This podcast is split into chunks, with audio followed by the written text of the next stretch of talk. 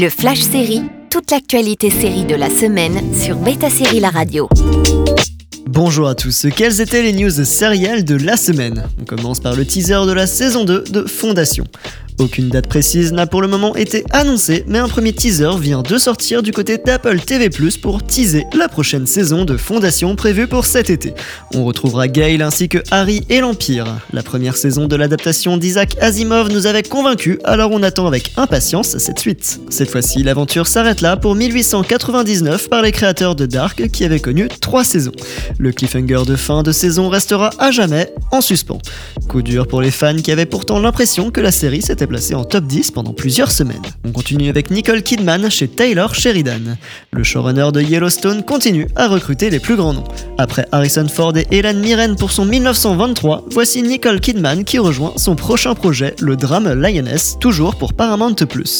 Inspiré d'un véritable programme de la CIA, la série suit une marine recrutée par la CIA pour sympathiser avec la fille d'un terroriste pour démanteler l'organisation de l'intérieur. La Isla de Oliveira en sera l'héroïne marine et à ses côtés, on retrouvera Zoé Saldana ainsi que Nicole Kidman qui travaille pour la CIA. Fire Country aura une saison 2.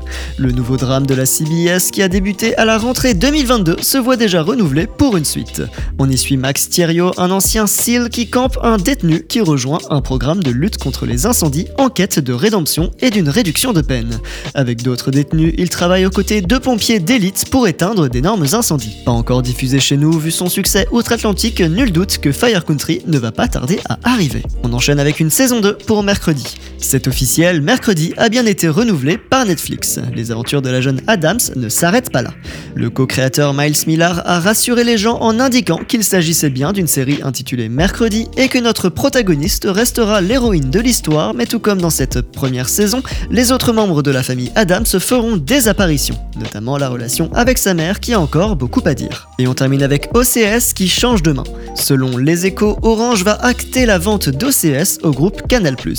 Depuis le début de cette année, le catalogue HBO avait disparu d'OCS après la fin de leur accord historique. C'est donc maintenant au groupe Canal+, qui cherchait depuis quelque temps un service de streaming de finaliser cet achat qui se négocie depuis près de deux ans. Retrouvez toutes les bandes annonces et teasers sur betasérie.com. À la semaine prochaine pour de nouvelles news. Le Flash Série sur Beta Série La Radio.